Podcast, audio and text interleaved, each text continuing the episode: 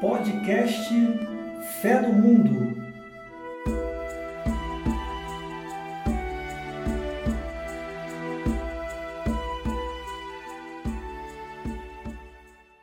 Boa noite, meus amigos. Bem-vindos ao nosso 14 episódio do podcast Fé no Mundo. Boa noite, Isadora. Boa noite, Ricardo. Boa noite, Carlos. Boa noite.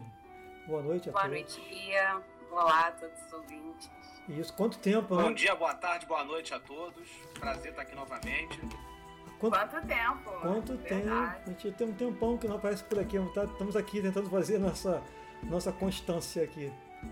É, início do ano é sempre complicado, É complicado. né? Mas estamos de volta. Aliás, depois tem uns, tem uns projetos pro futuro pra gente aí.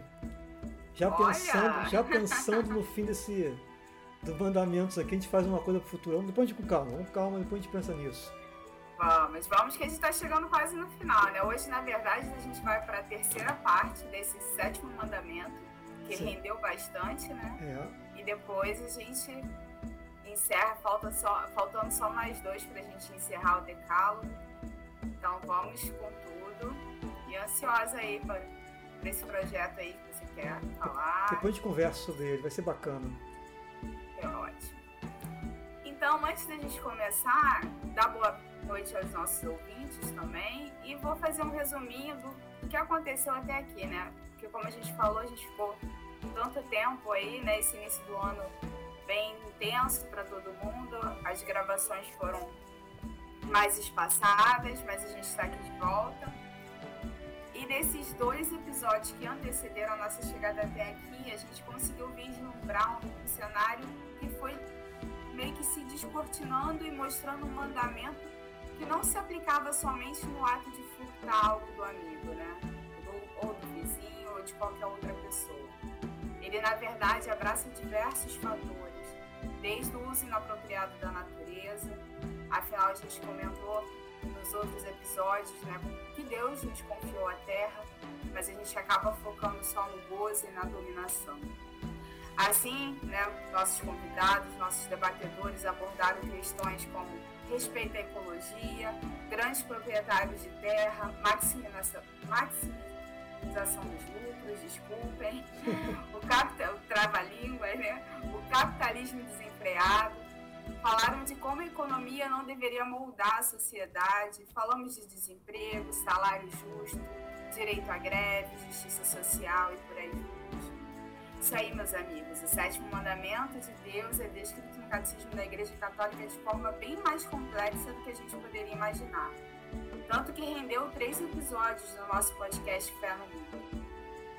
Há alguns exemplos de como este mandamento é socialmente engajado, né, mostrando que não é apenas o roubo que constitui um pecado contra o sétimo mandamento, mas também atrasar o salário dos trabalhadores propositalmente para aplicações financeiras, servir de miséria né, ao próximo ou de escassez pública para monopolizar ou enriquecer com inju- com injustos aumentos de preço, utilizar de um sistema que sacrifica os direitos fundamentais da pessoa ou de um grupo para a organização coletiva da produção.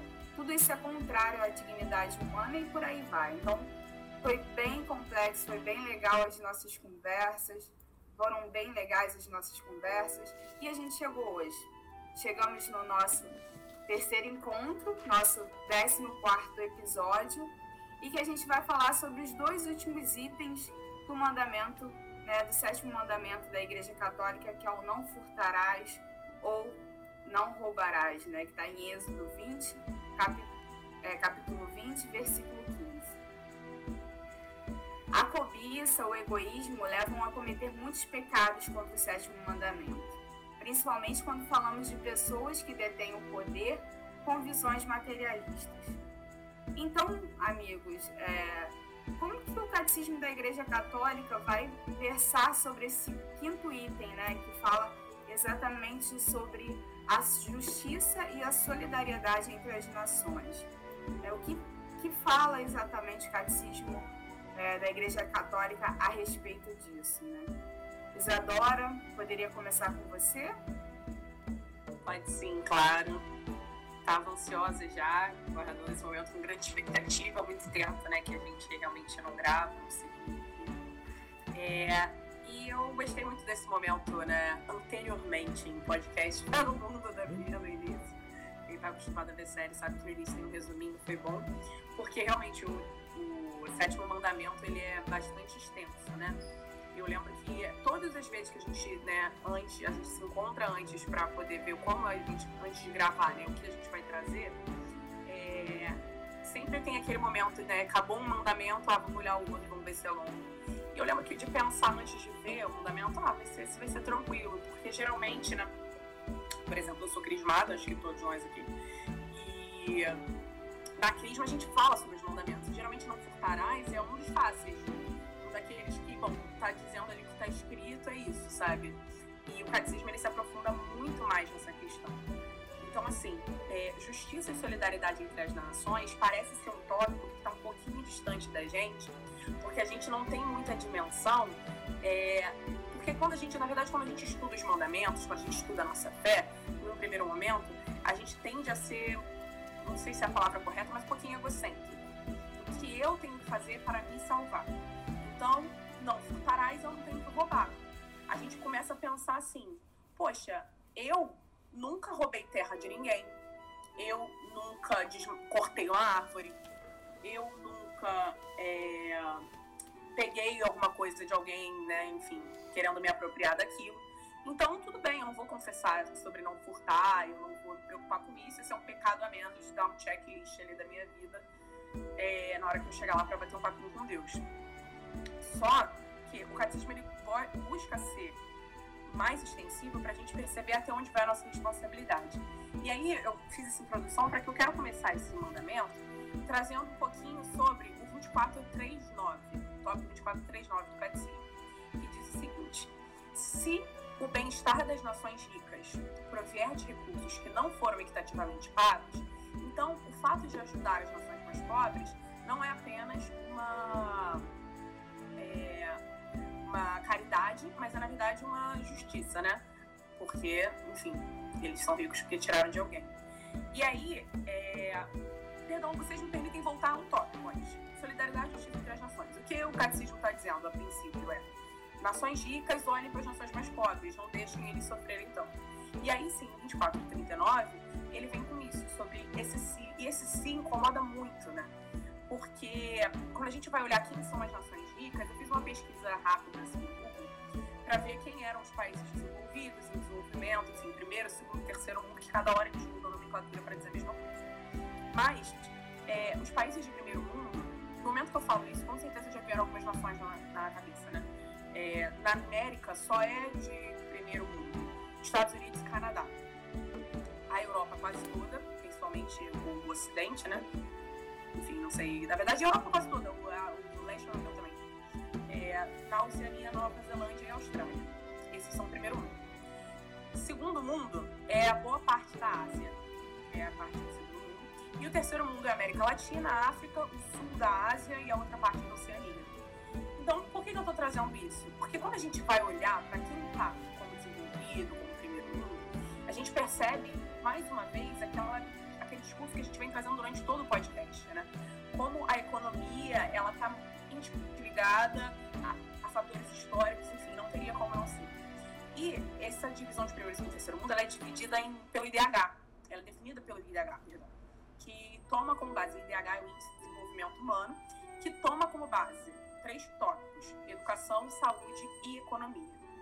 Então, no caso, é, o, os países de primeiro mundo, eles não são só ricos, eles têm educação e saúde de mais qualidade que os do segundo e, consequentemente, do terceiro. E aí é onde a gente vem trazer o que o catecismo traz nesse tópico. Não é só sobre dar dinheiro. No 2440, por exemplo, ele diz que não basta apoiar causas extraordinárias, como catástrofes. Então, por exemplo, feito um terremoto no Haiti, uma nação mais rica vai lá e manda dinheiro para poder reconstruir. Não é sobre isso.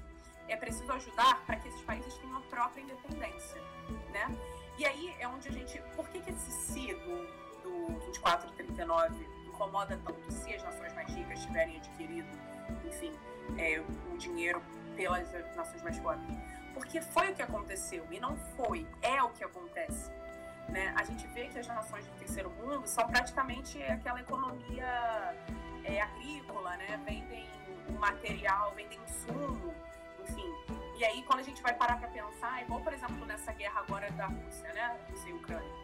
Muita gente falou sobre a visita do presidente, a Rússia, do presidente do Brasil, a Rússia, enfim, e sobre como o Brasil se posicionaria, porque era uma questão muito tensa, porque apesar de a maioria das pessoas estar a favor da Ucrânia, enfim, pela situação que está sendo vivida, né? E os Estados Unidos, que é uma grande potência, que inclusive o Brasil adora, é, está do lado da Ucrânia, né? Entre aspas, é, a Rússia é um dos grandes importadores de, de algumas matérias-primas nossas, enfim, eu não vou saber definir ao certo. Mas, ou seja, a gente sempre está como país desenvolvido numa sinuca de bico de que lado a gente vai ficar numa guerra que muitas vezes nem é nossa, né? E fora que a gente já tem os nossos próprios problemas que ninguém se importa. E é muito sobre isso que o catecismo vem trazer. Por que, que a gente tem os nossos problemas? Por que, que o índice de criminalidade é tão alto? Por que o nosso índice de educação é tão baixo? Por que a nossa saúde pública, apesar de ter um sistema único de saúde, que né, é algo é, bastante assim, típico do Brasil, né? Assim, não são todos os países que têm um sistema público de saúde. Mas, apesar dele existir, a gente sabe que é muito precário, né? É aquele famoso, pelo menos tem o mínimo, mas esse mínimo está cada dia mais mínimo. E enfim, e é, sem falar na economia, né? Que a gente sabe, né? Foi, eu lembro que na época que a Dilma, não sei se foi na reeleição, se foi no primeiro mandato dela, ela falou sobre. O slogan era país rico é país sem pobreza. E aí as pessoas botaram, nossa, é um pleonasmo, meu Deus, isso é óbvio. Só que na verdade não é tão óbvio assim, né? Porque muitas pessoas acham que país rico é quem tem dinheiro. Só que o Brasil tem dinheiro. O problema é que a gente também tem muita pobreza, porque esse dinheiro é mal distribuído. Então, assim, implicitamente, ela estava querendo dizer o que ela estava querendo dizer com aquele slogan. Não basta ter dinheiro, esse dinheiro está na mão de quem? Enfim, sem querer me estender muito mais nisso, mas aí eu volto para aquela primeira indagação que eu fiz. A gente, talvez, lendo esse mandamento, com, a, com esse pensamento egocêntrico, né, de o que, que isso tem a ver com a minha salvação, poxa, eu não vou ir lá matar ninguém no país pobre, eu não vou roubar nada de ninguém a gente tem que pensar o que o catecismo traz para a gente no 2442, sobre a importância do leigo na promoção da justiça e da paz. Porque os clérigos, eles nem têm autorização para ter uma vida política, para se candidatar nem nada. A gente sabe que isso acontece em outras religiões, inclusive é uma coisa muito triste, né? A gente tem, por exemplo, sem querer fazer uma crítica direta, mas impossível não fazer, bancada evangélica, né? E aí a gente vê muitas vezes comportamentos que não são nada cristãos da bancada evangélica a gente fica meio. Né, essa galera que está representando a gente. Mas enfim, os clérigos não têm essa autoridade para se é, eleger, né? Então cabe aos leigos ter essa atuação. E nem são tantos ao ponto de, pelo voto sozinho deles, de eleger ninguém. Então, nós como leigos devemos tomar cuidado como está a nossa promoção da justiça e da paz. E aí, é claro, não é somente é, na hora da votação. Por mais que, assim, né, a gente brasileiro, vivemos um país democrático, né, todo o poder emana do povo, é nosso dever, né, votar, não é só um direito, é um dever também, que o voto obrigatório, e a gente votar bem, na verdade, uma opção, e a gente precisa pensar qual o ideal cristão que eu estou transmitindo com o meu voto, muito além do se a pessoa está se apresentando como cristão, mas quais são as defesas que ela promove, né? Enfim, mas vai para muito além disso, né? Porque aí eu sou obrigada a trazer aquele ponto. Você pode não ter ido na casa de ninguém roubar um pedaço de terra, mas de onde vem a terra que você possui? Quando a gente vai parar para pensar, é... eu não sei quantas pessoas veem o nosso podcast, né? A gente não, não tem muita essa dimensão. Na verdade, acho que talvez dê para ver quem, quantas pessoas tem, de onde é acessado, enfim. Mas a gente não tem noção até onde isso chega e até onde isso chegará, porque mesmo no dia que a gente encerrar, ele vai continuar na internet, né? Então a gente não sabe como essa, essa repercussão pode ter. Mas, enfim, é, a gente precisa ter uma análise crítica do, de qual vida a gente está vivendo, sabe? É aquilo que a gente sempre fala o tempo todo, e, enfim, a gente vai retornar no tópico 6, que é o do amor aos pobres, porque é inevitável. Mas qual é a vida que a gente está vivendo hoje? E o que essa vida que eu tenho impede que os outros tenham uma vida mais digna, né? Porque quando a gente para para pensar, e se todo mundo no mundo vivesse da mesma forma que eu, o mundo ia aguentar? Se a nossa resposta for não, então a gente é sim uma grande causa, né, de problema para esse mundo. E na maioria das vezes não dá para o mundo todo viver igual a gente, né? Assim, a, se a gente for parar para pensar a quantidade de comida que muitas vezes é desperdiçada, enfim. Não, vou me, estender muito nesse assunto, porque acho que a gente já foi é, bastante. A gente já estendeu bastante nos últimos podcasts, mas é sobre isso. Eu acho muito interessante que a, o catecismo tenha trazido essa questão das nações, sobre ir além das catástrofes, e tenha colocado esse último tópico dos leigos nesse momento, para que a gente possa o tempo todo estar tá retornando que, beleza, existe um ideal de nação, mas quem é essa nação? A nação brasileira, gente sabe, é democrática e, enfim, todo o poder emana do povo. Então, a nação somos nós. E se a gente pode fazer alguma coisa, a gente deve fazer alguma coisa. Não é aqui um julgamento de, poxa, se você não está fazendo, corre, se confessa, senão é o inferno. Não é sobre isso. É sobre a gente estar tá pensando o como a gente pode ajudar o outro. Porque, é, no final das contas, essa é a grande questão. Claro que a gente deve se preocupar com a nossa salvação mas a nossa salvação também passa pelo outro. E quando Jesus falou sobre os, os principais mandamentos, ele disse: amar a Deus sobre todas as coisas e ao próximo como a si mesmo. E é isso que a gente está vendo até né, na parte de agora. É nisso que se resume. Então, não furtar não é somente não pegar algo que é de alguém, né? algo que está no papel escrito que é propriedade do outro. Mas é não adquirir para si, por exemplo, coisas que vão fazer falta para outra pessoa. Enfim. E encerra minha colocação sobre esse tópico. Muito bem, bem, Isadora, muito obrigada.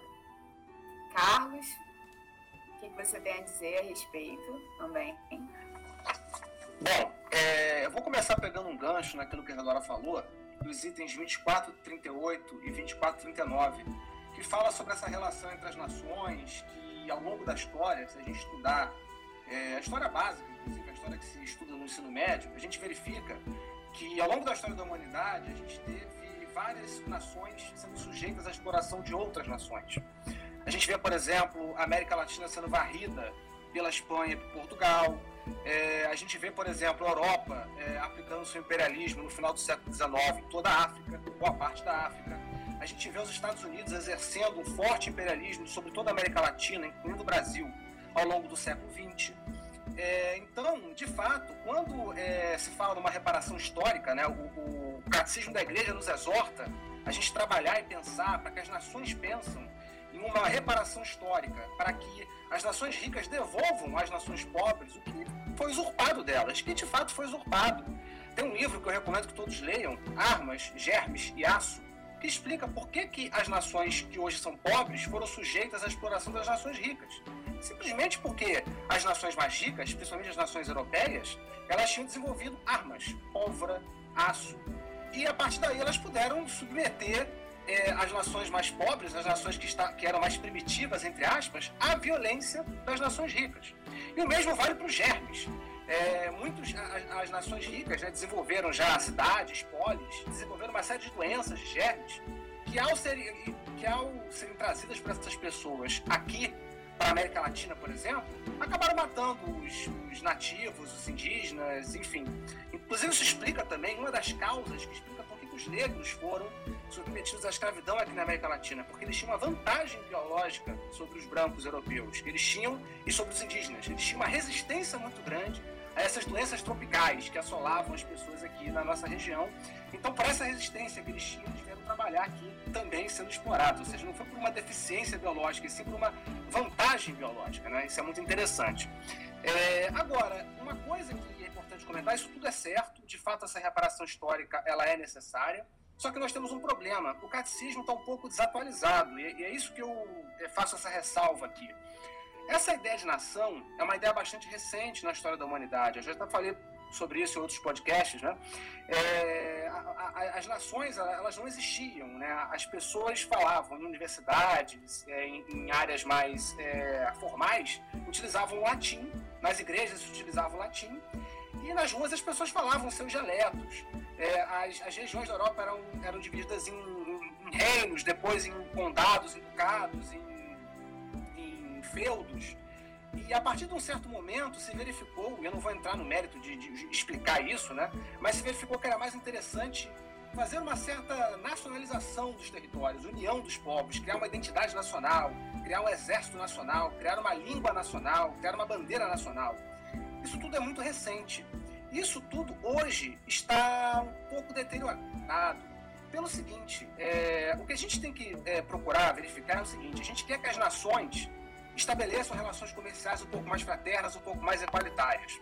O problema é que as relações comerciais hoje não são mais governadas pelas nações, elas são governadas pelas empresas transnacionais.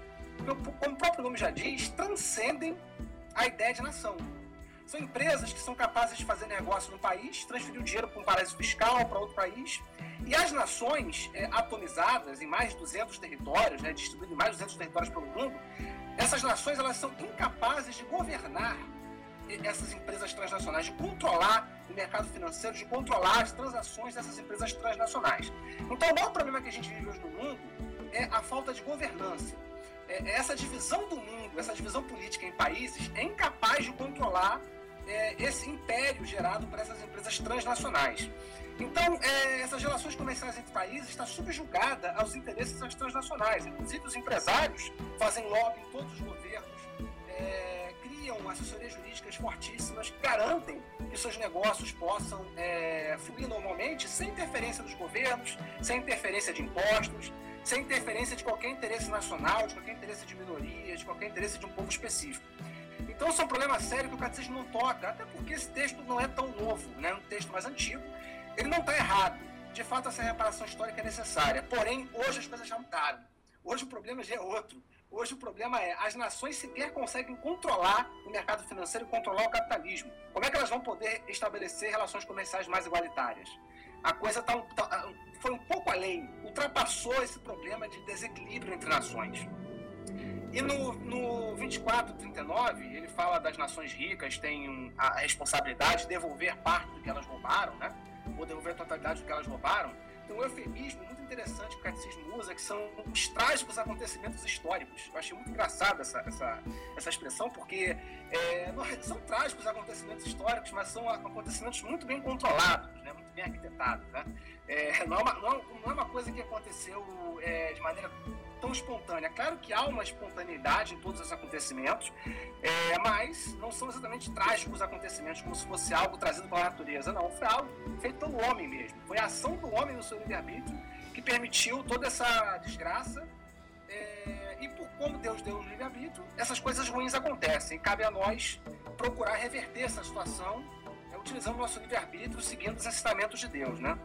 No item 2440, é, ele fala, apesar dessa, desse, desse aspecto um pouco atrasado do catecismo, ele fala aqui uma coisa muito importante que é a reforma econômica e financeira, que é o que a gente precisa. Fala-se no Brasil em reforma da Previdência, fala-se no Brasil em reforma trabalhista. A gente não precisa disso. A gente precisa de uma reforma tributária e de uma reforma do mercado financeiro, para controlar o mercado financeiro, para taxar, para aplicar impostos ao mercado financeiro financeiro e para exercer essa governança internacional das empresas transnacionais. Então o mundo precisa hoje não de uma reforma da Previdência, de uma reforma trabalhista, o mundo precisa de uma reforma financeira. E o catecismo fala disso. Então, por mais que aparentemente o catecismo esteja desatualizado, ele não está tão desatualizado assim. Ele até está bem.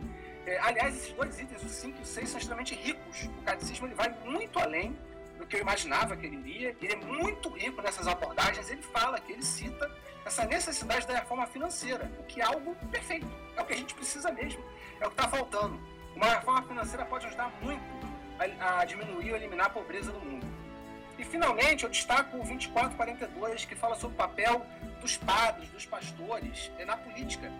É, o catecismo diz que os padres, pastores, não deveriam ou não é, é, preferencialmente não deveriam né, atuar diretamente na política mas sim exortar os seus fiéis para que os fiéis atuem na política seguindo os preceitos do cristianismo.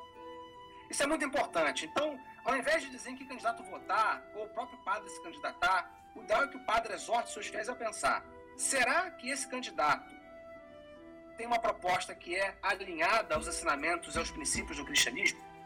Será que Deus, Jesus, estaria satisfeito com a proposta desse candidato?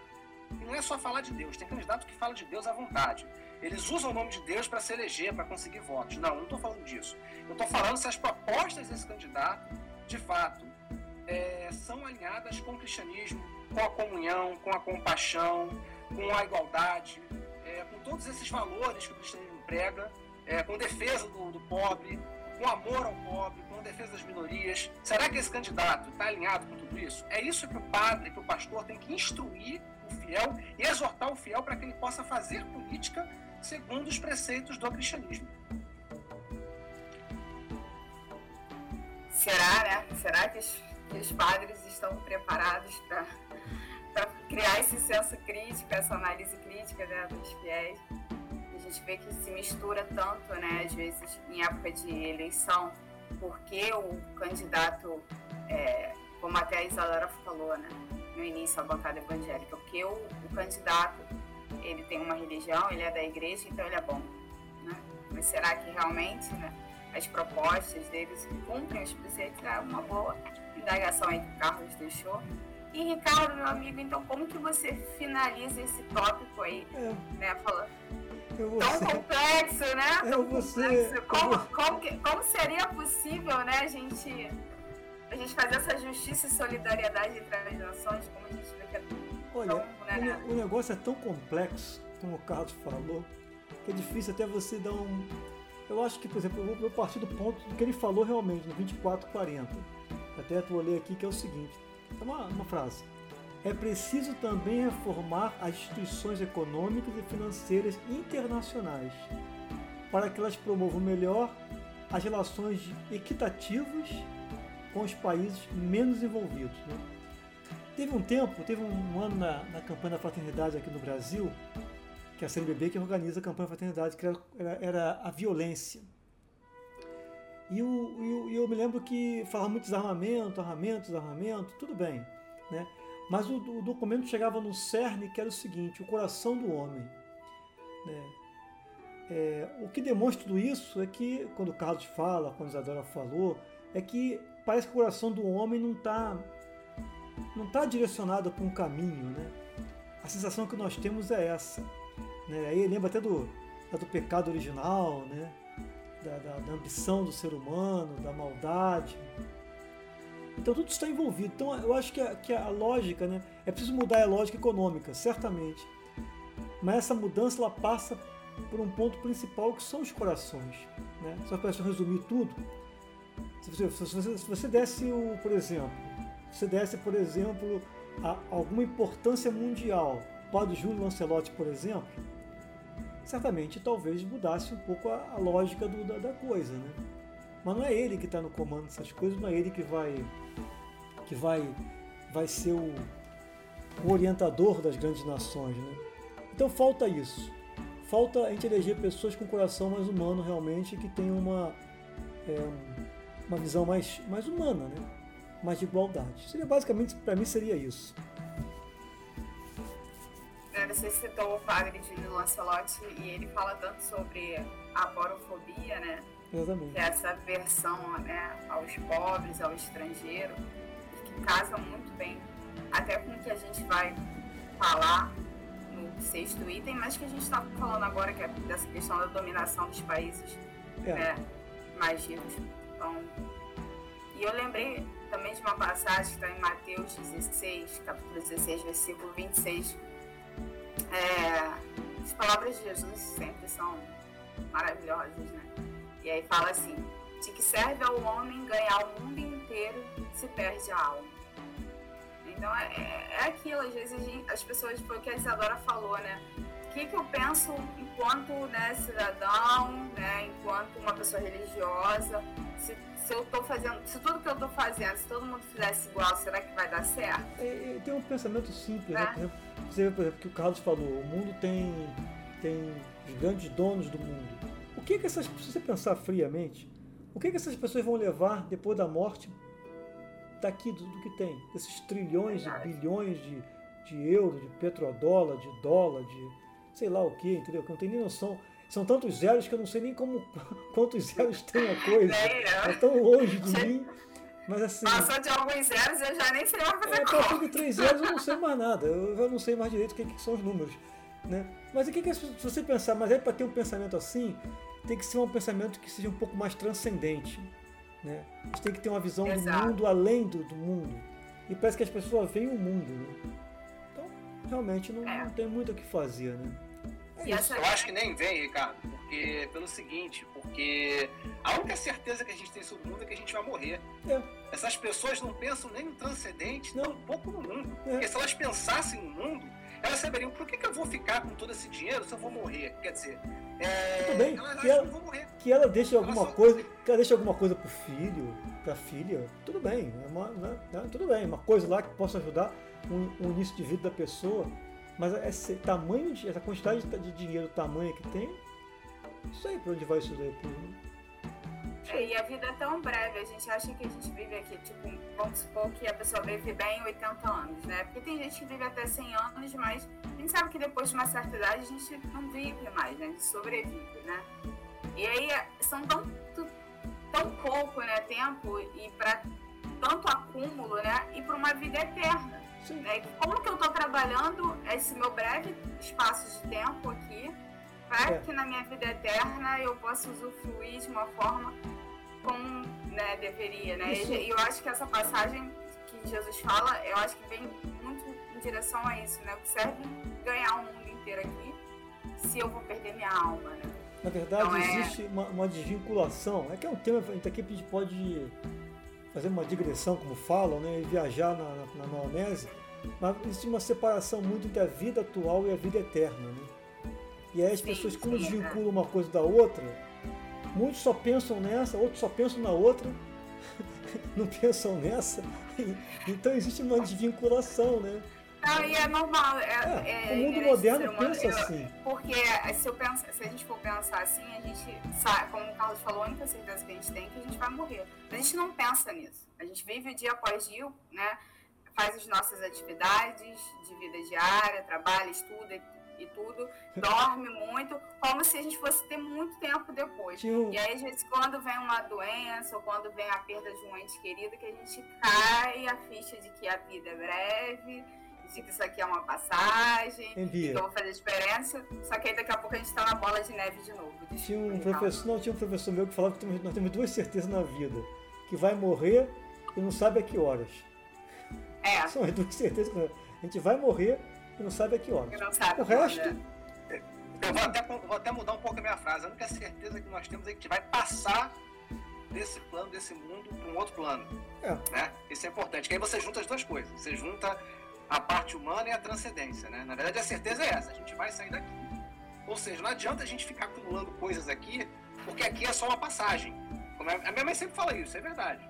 Isso aqui é só uma passagem. Nós temos um prazo de validade para ficar aqui. A então, gente. Né, para que a gente vai ficar? A gente, na modernidade, fragmentou muito o homem, né? Então o homem ele ficou muito em pedaços. E, aqui, e tem muito a ver com esse tema que a gente falou aqui o tempo todo, nesse sétimo mandamento, a questão da economia, do mercado uma parte nossa, que é essa parte da vida humana, está muito voltada para isso. Né? Mas nós não somos só isso. Nós somos além disso. E aí tem um problema. Como ninguém fala nesse além disso, né? ou muitas pessoas não querem ouvir, até porque os exemplos que dão para gente, é, aqueles que conduzem as coisas para a gente poder entender isso também não nos fazem entender muito bem, sei lá por quê.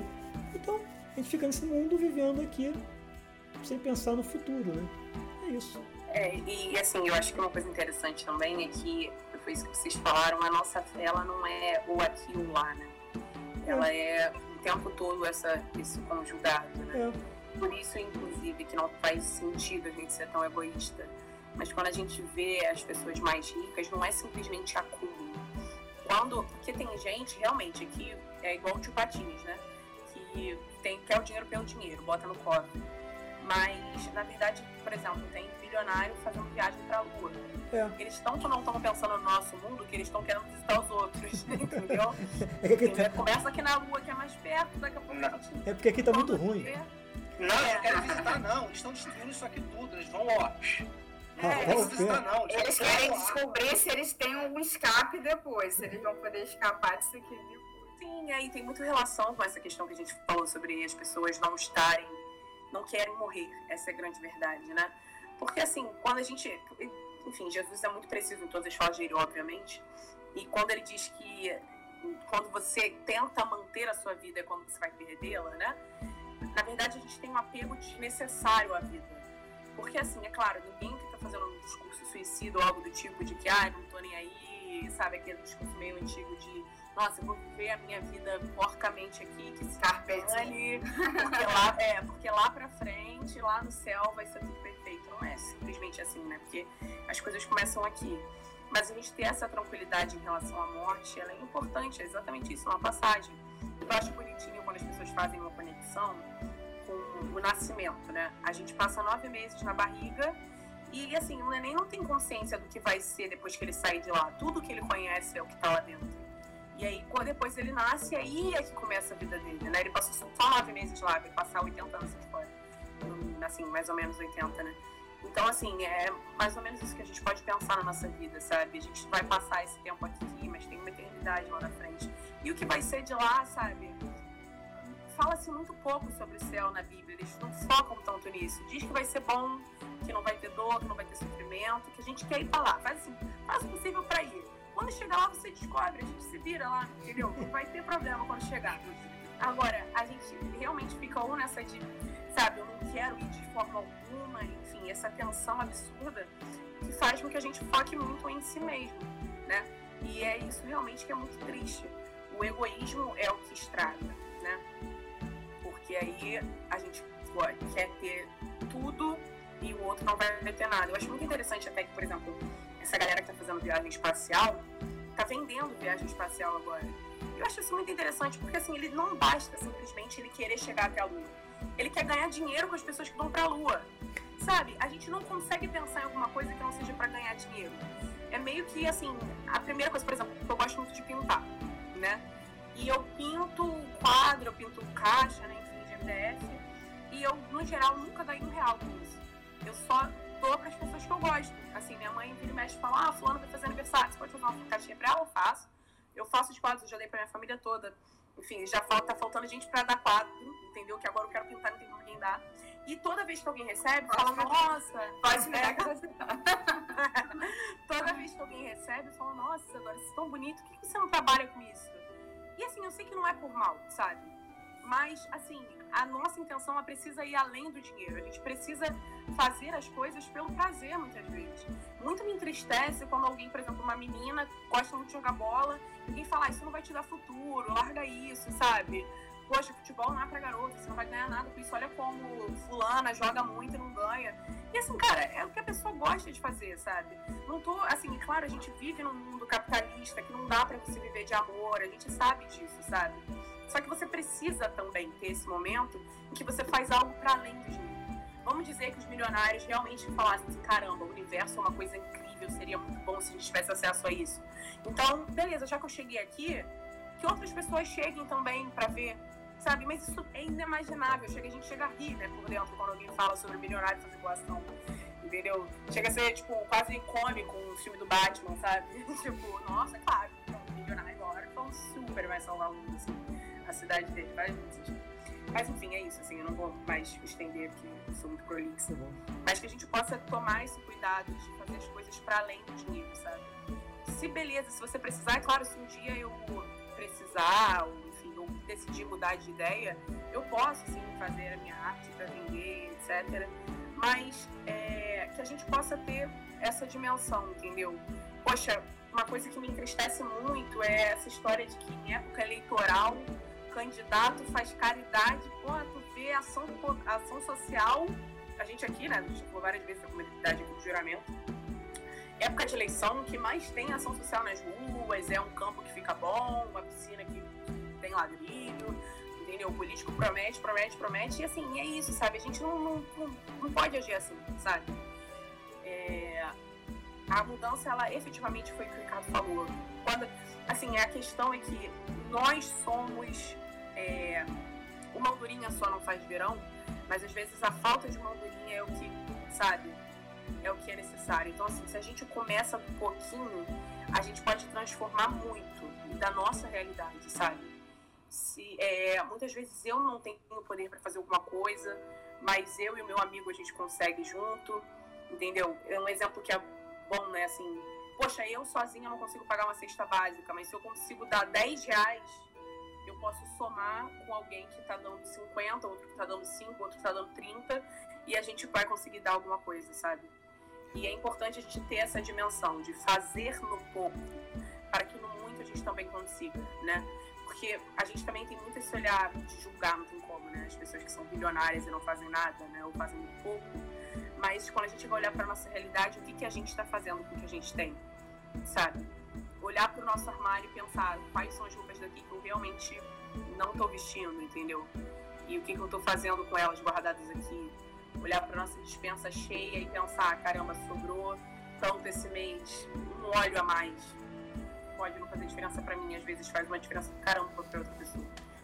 Então, assim, é isso, sabe? É mudando a nossa realidade, que a gente começa a mudar a nossa comunidade, que quando a gente vai ver, a gente muda algo maior. É, Isadora, aproveitando até o teu gancho, né? Acho que a gente já pode até começar o nosso último item do sétimo mandamento, que fala exatamente sobre isso, né? Sobre essa ajuda ao próximo, né?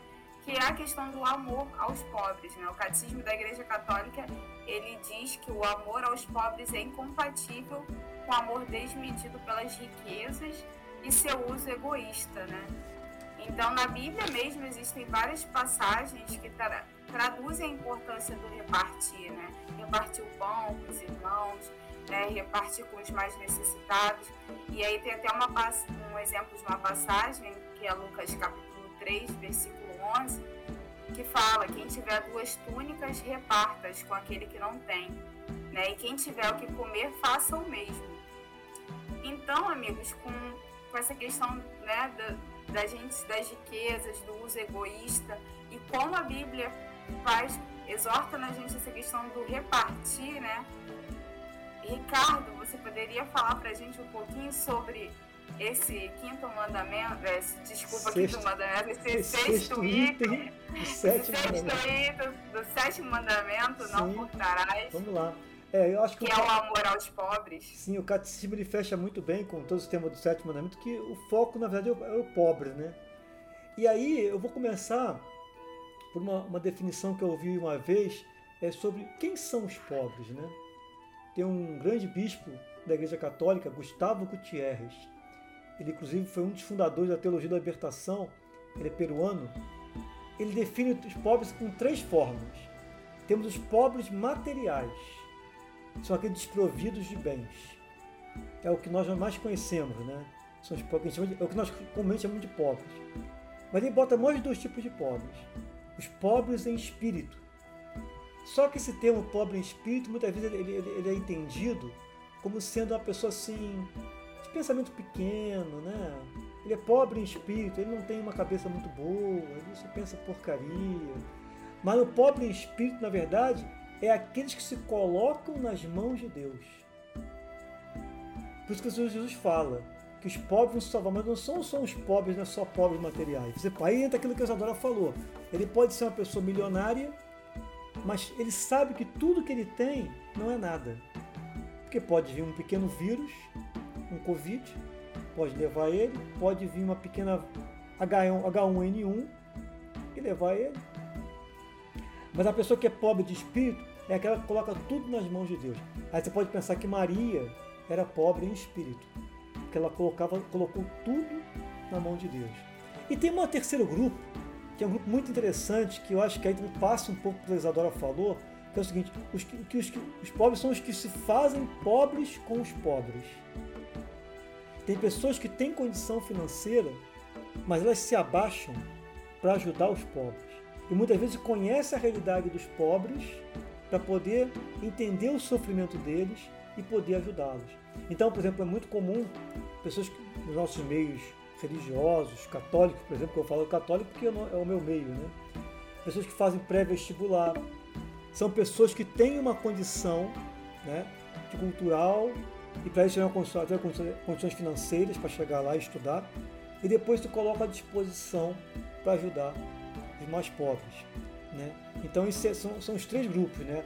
os pobres materiais, os pobres em espírito e os que se fazem pobres com os pobres também são pobres. Apesar que muitas vezes financeiramente na conta bancária dele pode ter muito dinheiro. Bom, outro, outro ponto interessante para a gente perceber é uma pergunta: por que Deus prefere os pobres? Será porque eles são mais bonzinhos? porque eles são mais santos. Não, ele prefere os pobres por uma questão de justiça. Para ficar bem fácil de entender, imagine que você é um pai e uma mãe e tem dois filhos.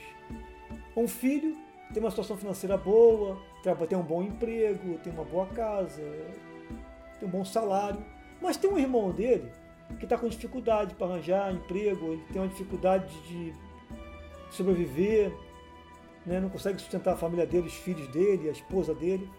Com quem que essa mãe, esse pai vai se preocupar mais? Com o segundo. Então é uma forma muito simples de entender a lógica de Deus. Ele prefere, ele dá, a preferência de Deus pelos pobres é porque os pobres são os que mais precisam. Não é porque eles são mais bonitinhos ou são mais bonzinhos que os outros, não. É porque, na verdade, eles mais precisam. Né? Tem até um conceito muito comum aqui na América Latina que é chamado amor preferencial pelos pobres. Porque os pobres, na verdade, são a grande massa da América Latina são os pobres. Né? Então a igreja preferiu aqui os pobres. Outra coisa interessante é, eu vou ler aqui a carta de é, Tiago 2, de 15 a 16. Deixa eu pegar aqui, Tiago 2, de 15 a 16. Deixa eu ver aqui se eu estou no lugar certo. Vou até usar o próprio do catecismo aqui que fala o seguinte. Quem tiver duas túnicas, reparta-as com aquele que não tem e quem tiver o que comer, faça o mesmo. Dai o que, tem, dai o que tens em esmola, e tudo ficará puro para vós. Se um irmão ou irmã não tiverem o que vestir, e lhes faltar o necessário para a subsistência de cada dia, alguém dentre vós lhe disser: Ide em paz, aquecei-vos e saciai-vos, e não lhe der o necessário para a sua manutenção, que proveito haverá nisso. Então, na verdade, qual é a preocupação aqui? É porque o, número 2447 do Catecismo, ele sinaliza que para a igreja, pobre não é só aquele que falta alimento, que falta comida, que falta bens. Perfeito, está certo. Mas, por outro lado também, o Evangelho deixa muito claro que a pobreza material ela é muito importante. Então a gente não pode, não é uma coisa excluir um e excluir outro. Tem pessoas que precisam de, que estão precisando de um aconselhamento, estão com dificuldade, perfeito. Mas tem muitas pessoas que estão, acho que ler essa, essa, essa carta de Tiago, que está no catecismo, nos faz lembrar que também a pobreza material ela é muito, muito importante para Jesus. Né? E um outro esclarecimento muito legal também, que queria, aproveitar esse momento para fazer, é sobre uma outra passagem Mateus 26, de 6 a 11. Deixa eu ver se eu acho aqui. Mateus 26, de 6 a 11. Que diz assim: Estando Jesus em Betânia, em casa de Simão, o leproso, aproximou-se dele uma mulher trazendo um frasco de alabastro, de perfume precioso, e pôs-se a derramá-lo sobre a cabeça de Jesus enquanto ele estava à mesa. Ao verem isso, os discípulos ficaram indignados e diziam: A troco do que esse desperdício? Pois isso poderia ser vendido bem caro e distribuído aos pobres. Mas Jesus, ao perceber essas palavras, disse-lhes: Por que aborreceis a mulher? Ela de fato praticou uma boa ação para comigo. Na verdade, sempre tereis os pobres convosco mas a mim nem sempre tereis. A primeira impressão que a gente tem quando lê esse texto é que Jesus está falando o seguinte: olha, é mais importante cuidar de mim, que eu vou, não vou estar aqui para sempre, do que dos pobres, porque os pobres sempre estarão por aqui. Mas acontece que nós temos que ter em mente o seguinte: a gente, a gente faz uma leitura da Bíblia muito, muito rasa, muito superficial. Né? Temos que entender que o povo judeu conhecia profundamente a Sagrada Escritura, a Torá. E quando Jesus fala essa palavra, pobres sempre tereis, né? Eles lembram imediatamente da passagem de Deuteronômio 15, 11, que diz o seguinte: veja bem como é, é bem parecida. Nunca deixará de haver pobres na terra. É por isso que eu te ordeno: abre a mão em favor do teu irmão, do teu humilde e do teu pobre em tua terra. Então, quando Jesus falou isso, ele quis dizer, ele falou só uma parte de Deuteronômio, não falou toda a segunda parte. A segunda parte diz o seguinte: se tem algum pobre, em vez de vocês ficarem reclamando dessa mulher que fez o bem, por que, que vocês não pegam o dinheiro que está no teu bolso e ajudam os pobres? Eu quis é, trazer essa passagem para reflexão, inclusive ela está tá sendo citada também aqui no, no catecismo, porque muitas vezes é muito mal interpretada, muito mal entendida.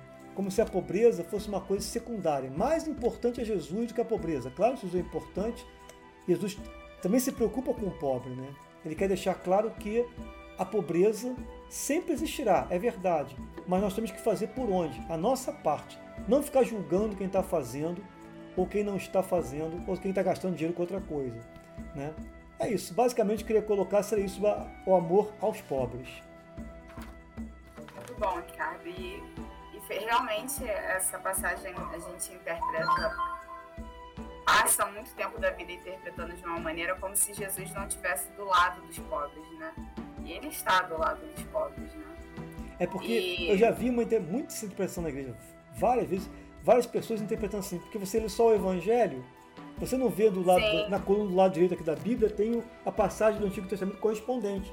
Vai dar uma olhadinha, ver se bate aqui, o completo que você está lendo. Né? Verdade. E foi legal também as definições para a gente entender também a questão do pobre em espírito, né? Felizes pobres em espírito. Ótimo, muito bom. Isadora, você pode dar continuidade com esse sexto item?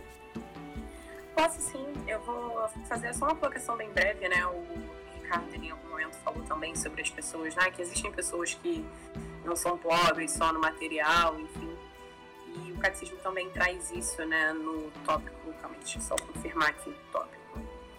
É o 2447, ele trata sobre as obras de misericórdia, que são as ações caridosas pelas quais vamos em ajuda do nosso próximo, nas suas necessidades corporais e espirituais então, o que ele traz aqui é que, na verdade, as pessoas não precisam só do que é material. E é bom trazer essa ressalva do, Ricardo, né, de que, apesar de não ser só o material, o material é de extrema importância, mas também trazer esse contraponto de que a gente precisa olhar um passo além disso, né? E como o material ele é importante nesse sentido, porque uma vez eu ouvi, eu acho que talvez eu já tenha trazido esse exemplo aqui, uma vez eu ouvi um, um cristão de outra denominação falando que quando você vai, por exemplo, ajudar um morador de rua, você não deve dar só comida para ele. Você precisa falar de Jesus para ele. Porque aí ele vai se tornar um justo, uma pessoa que conhece a Deus e Deus não deixa o justo perecer. E é uma coisa que você fica meio angustiado, né, assim, é, de ouvir, porque parece que aquela pessoa, de certa forma, ela mereceu aquilo que ela está passando ela só está passando por aquilo porque ela não é alguém que Jesus está se preocupando, que ele não está olhando para aquela pessoa porque não é um justo, enfim. Em primeiro lugar, a gente não sabe da vida de ninguém. Em segundo, muitas vezes as pessoas realmente precisam de Deus, mas não é nesse sentido de senta aqui que eu vou ler a Bíblia contigo, né? Uh, uma das coisas que mais abriu a minha mente assim para religião foi quando eu comecei a analisar a frase Deus é amor, né? Porque se Deus é amor, o amor também é Deus. Então, a forma de você levar Deus às pessoas é você levando o amor. E muitas vezes essa pobreza material faz com que as pessoas tenham realmente é, necessidades espirituais. Às vezes é aquilo, né? A gente vê pessoas na rua e a gente, quer dizer, passa por pessoas na rua e sem as enxergar muitas vezes. Então, um bom dia que você dê, por vezes, para alguém, faz aquela pessoa se sentir enxergada, sabe? É, um olhar, não é que você tem que parar todas as pessoas que estão chorando na rua e falar, o que, que foi, sabe? Tem vezes que a pessoa precisa do momento dela, tudo bem. Agora, é você se preocupar com aquela pessoa para além do material. Exatamente pelo fato de que a falta do material faz ela ter outras preocupações, outras necessidades, né? E com isso a gente, todo mundo pode fazer, né? Todo mundo pode ser gentil, todo mundo pode ser, sabe, é, atencioso. Isso é o famoso mínimo, né?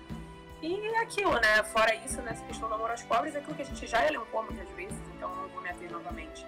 De não se preocupar apenas com não pegar nada que pertence a alguém, mas também de cuidar para que nós não tenhamos demais e deixamos alguém sem. Só isso mesmo.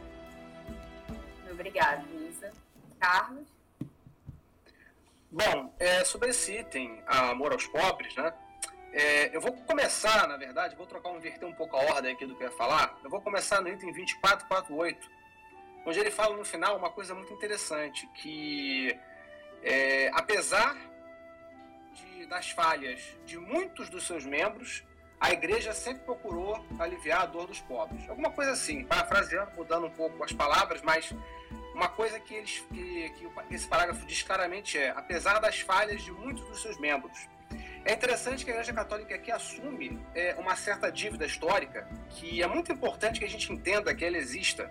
Por quê?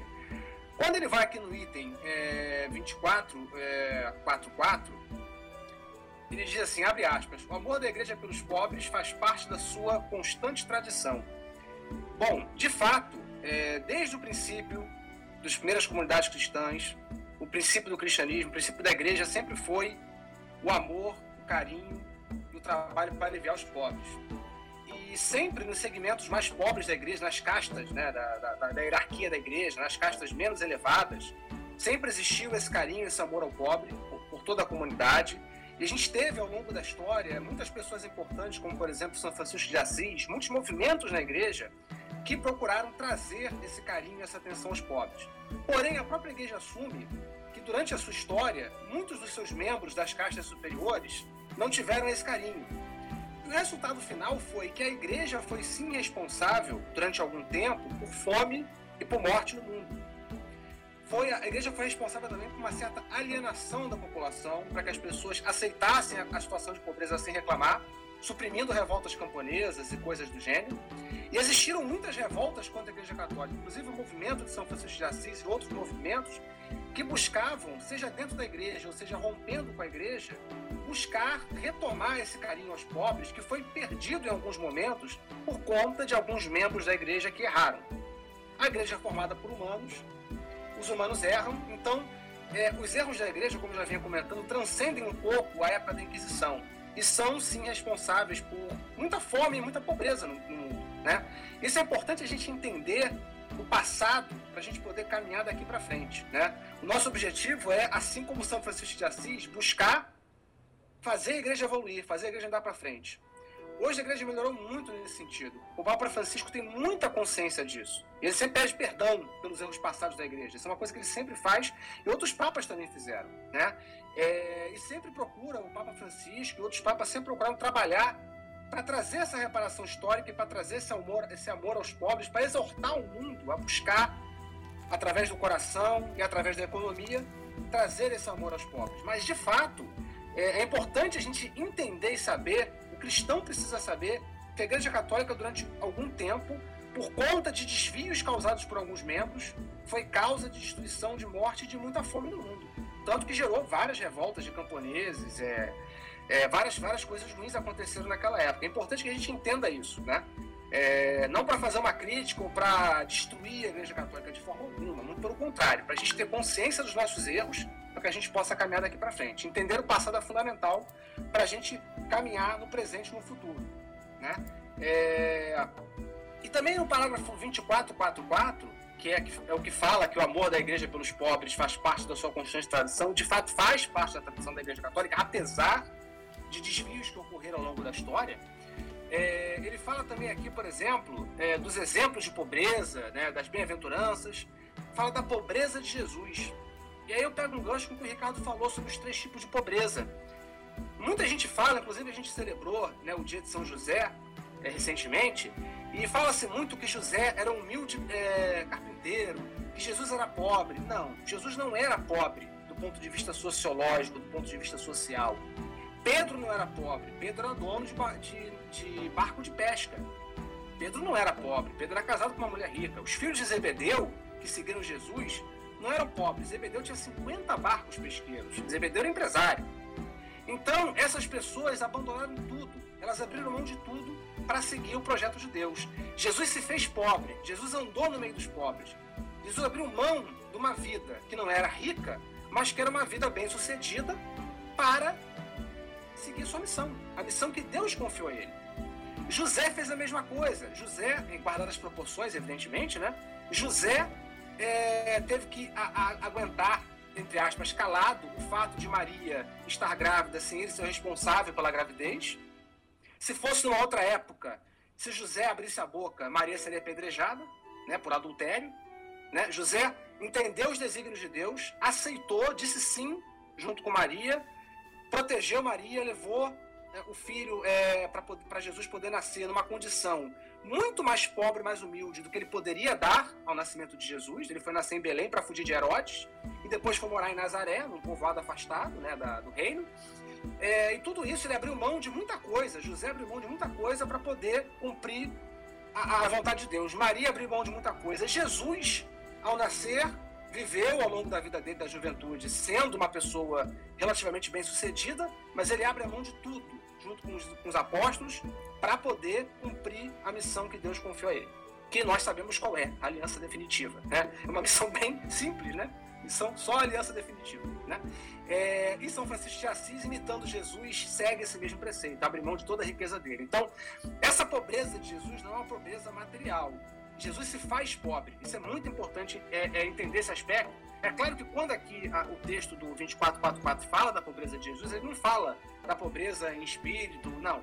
Ele fala só pobreza de Jesus. É evidente que quem escreveu o catecismo sabe de que pobreza está sendo falado. Mas algumas pessoas leem isso interpretam de maneira diferente, tentam levar para o lado material, como se Jesus fosse uma pessoa que nasceu pobre, como se é, José fosse um humilde carpinteiro. Não, a carpintaria era uma profissão pobre naquela época, era quase um engenheiro, um arquiteto de hoje. Né?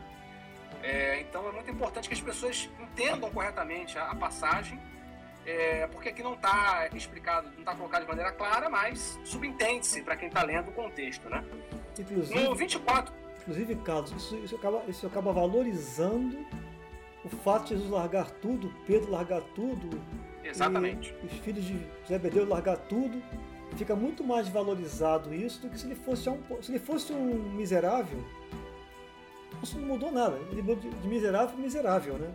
Agora, se sai de uma situação que você tem alguma coisa, tem uma casa para morar. É porque a gente. Tem privilégios, né? É porque, a gente compara. Se botar hoje, sai dos privilégios. É porque a gente compara muito hoje, a sociedade hoje ela tem ela está muito mais dividida, né? É, tipo naquele, naquele tempo não tinha celular, não tinha televisão. Então, quem morava numa casa simples, só em ter uma casa com um pouco de água, um, um instrumento para trabalhar, já é uma pessoa bem sucedida, né? Não distingue muito dos miseráveis, que os miseráveis da rua são igual aos nossos hoje praticamente, são iguais, né? Largados pelas ruas, né? Jesus não era um desses, realmente tinha uma família, tinha um lugar para morar, tinha um pai, tinha uma instrução, né, algum conhecimento. Mas pode seguir, Carlos, foi só para complementar mesmo.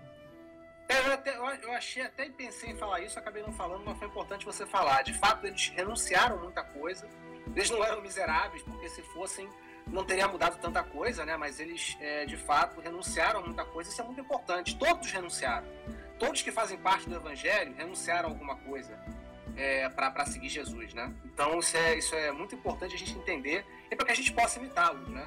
Como São Francisco de Assis fez e como muitos fizeram, como o Padre Júlio Lancelotti, de Calcutá e exemplos mais exemplos maiores, mais famosos, mas também exemplos da nossa comunidade o tempo todo. Você vê um monte de pessoas aí que se doam realmente.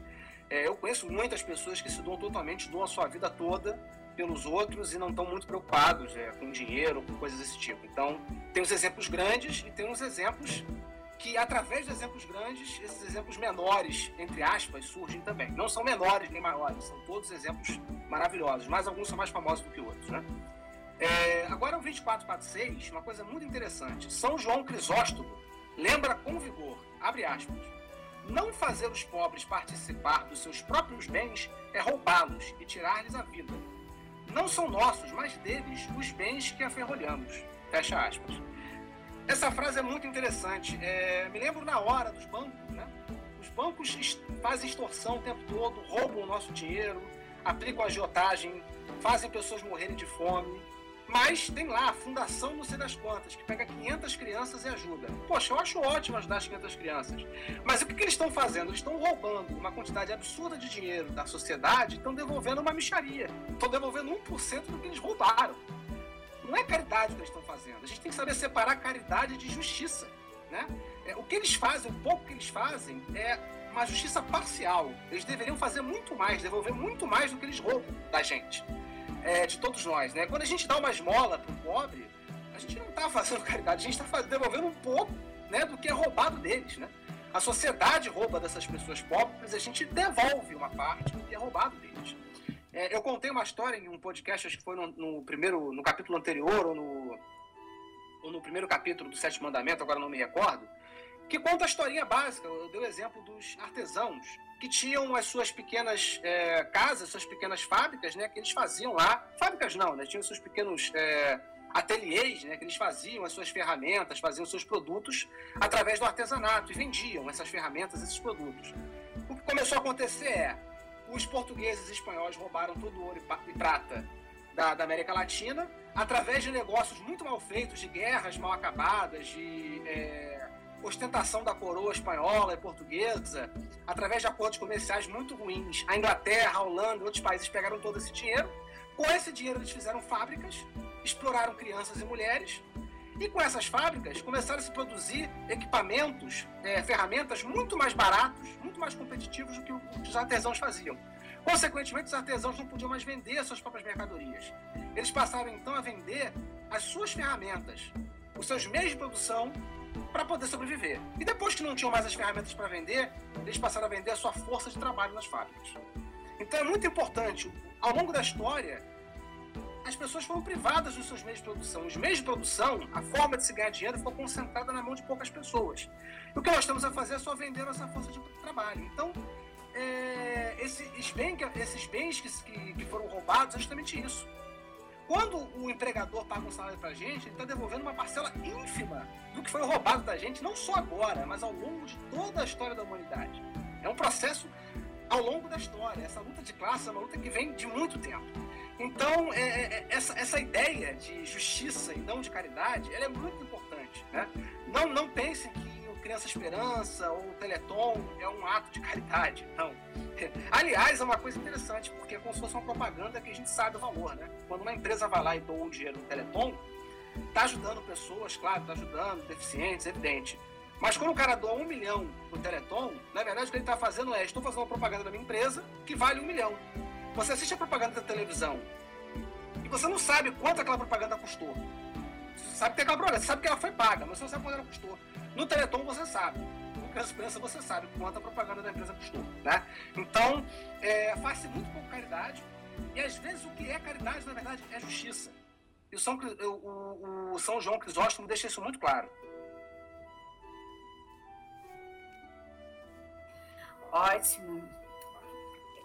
Muito bem, meus amigos. E aí, eu alguém gostaria de acrescentar mais alguma coisa?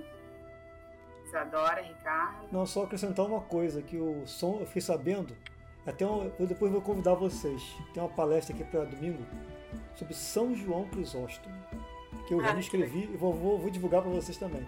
E esse é, Crisóstomo é boca de ouro, porque a fala dele era muito forte né, era muito forte numa época que, que a igreja estava começando a enriquecer, e ele começou a querer questionar essas coisas e se preocupar com os pobres. Né?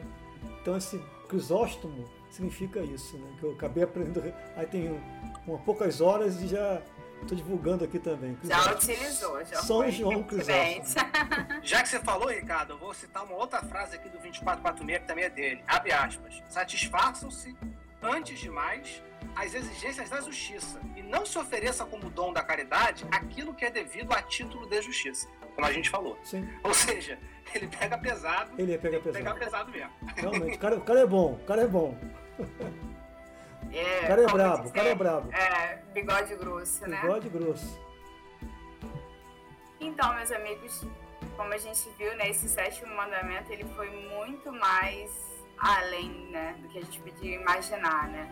E a gente finalizou ele de uma forma que a gente até retomou, que a gente vem falando desde o início, né? E até que eu usei na nossa introdução aqui do 14 episódio do podcast Fé no Mundo, né? Que é, o sétimo mandamento também está ligado no sentido de que se você tem um sistema que sacrifica os direitos fundamentais das pessoas ou de um grupo, né, para organizações coletivas de produção, isso é também contrário à dignidade humana. Né? Então, essa questão que o Carlos levantou, né, dos artesãos terem que vender seus meios de produção e tudo isso, isso também é roubar, é furtar, isso também está dentro do sétimo mandamento da Igreja Católica. Quero agradecer vocês por esses três episódios aí que foram riquíssimos, né? E que a gente conseguiu finalizar o sétimo mandamento. Foi bem legal, foi. Eu acredito que para quem está ouvindo, apesar de terem sido longos, né? Vai ser de uma maneira fluida, porque é um assunto bem legal e é um assunto que a gente precisa realmente é, não, não se cansar de ouvir, né? Porque é, é muito necessário. Então, já agradecer, lembrar a todo mundo né, que está ouvindo que queira mandar alguma sugestão, opiniões ou falar algo a respeito do que foi dito aqui. O nosso endereço eletrônico é tlc.decolores.gmail.com e aí eu me despeço de vocês. Nosso próximo episódio é o 15 e a gente vai partir para o oitavo. Estamos chegando na reta final. Né? E o oitavo é não levantar falso testemunho. Olha isso, hein? Era de fake news. Podia ser no dia 1 de abril, né? Podia gravado dia É, não, vamos deixar para Não levantar falso testemunho será o nosso próximo tema nessa de tema do nosso podcast, que é o tema central o decálogo. Então, meu, meus agradecimentos mais uma vez a vocês e a todos os ouvintes. Né? Fiquem na paz. E se vocês quiserem também agradecer, fiquem à vontade. Não, se dá uma boa noite para o povo, uma boa noite, boa tarde para todos, bom dia. E até a próxima, se Deus quiser, né? Foi bem, bem, bem legal, esse mandamento foi bem legal. Eu acho que o oitavo vai ser bom também. É, eu quero também agradecer a todo mundo que ouviu até aqui, né? E pedir que as pessoas mandem também, né? Realmente no e-mail opinião, comentários, porque é um tema que a gente fala muito, porque tem muita conversa sobre. Então, assim, eu tenho certeza que quem está ouvindo sempre fica tipo, nossa, isso sim, ou então não, isso não. E é bom a gente ter esse diálogo, né, com quem está ouvindo. Então, quem puder mandar no e-mail, mesmo que seja um comentário breve, falando, sabe, alguma coisa, eu acho que é bem interessante. Mas, de qualquer forma, obrigada para todo mundo que tem ouvido e que ouviu especialmente esse episódio até o final. Bom, queria agradecer mais uma vez a oportunidade de participar. É, queria dizer que o sétimo mandamento eu achei que ia ser tranquilo. O oitavo eu tenho certeza que não vai ser tranquilo. Né? O oitavo eu tenho certeza. Agora o sétimo, o catecismo da igreja foi muito além do que eu imaginava que iria. Eu achei que ia ser uma coisa fácil, simples, e na verdade foi bem complexo, bem polêmico, mas o oitavo mandamento eu tenho certeza que a polêmica está garantida, que é um tema extremamente atual. Vamos a gente está ter... falando o tempo todo sobre isso. Vamos ter treta. Vamos ter treta. Lembrando, até salientando é que a, a Isadora falou, para a galera mandar e se não concordou com alguma coisa que a gente falou aqui, também pode dizer, entendeu? Não é só mandar o, e-mail se você tiver, tiver concordado com tudo. Então, discordou também, porque como eu sempre Lembro, não existe certo e errado. São nossas visões a partir do catecismo da Igreja Católica. Então, que a galera fique à vontade aí, mandar o um e-mail e vai ajudar muito até para a gente construir os nossos próximos episódios. Dá certo? Até logo, galerinha. Vou... E vamos partir pro próximo. O próximo vai vir que vai vir tenso. Falou, então um abraço, boa noite, galera. Tchau, tchau. Boa noite.